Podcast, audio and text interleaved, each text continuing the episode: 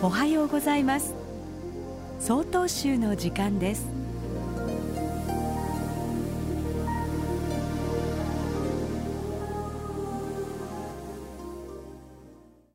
おはようございます。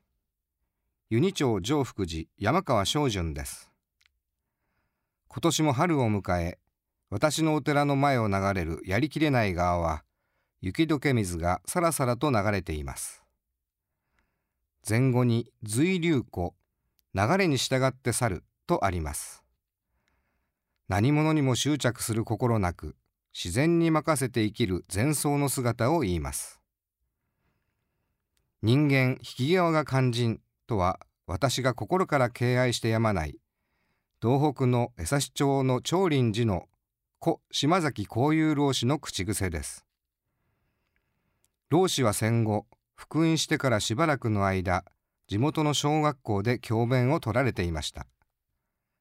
人一倍努力家で企画力行動力に優れていた老子はすぐに頭角を現し学校にはなくてはならない存在とまで言われるようになりました。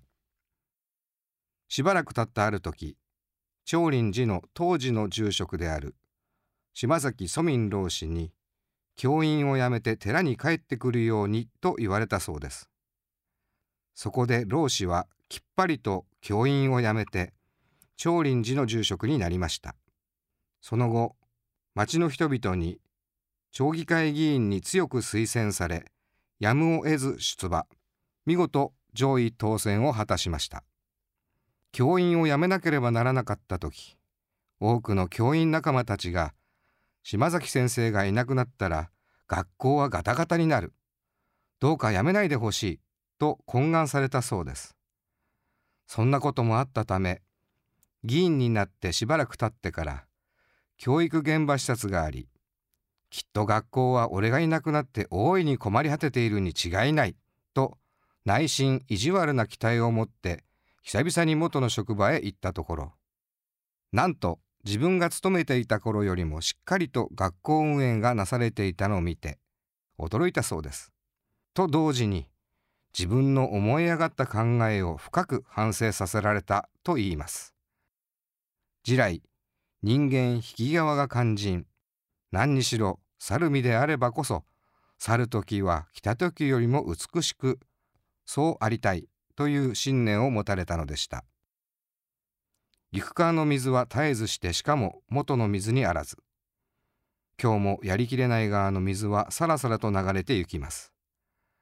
何事にもとらわれずひょうひょうと生きられた故島崎老子のごとくであります。ただいまのお話は湯仁町上福寺山川正純さんでした。この番組に対するご意見ご感想をお寄せください。郵便番号064-0807札幌市中央区南7条西4丁目。曹洞州北海道管区強化センター。曹洞州の時間係まで。お便りお待ちしております。これで曹洞州の時間を終わります。今日も一日健やかにお過ごしください。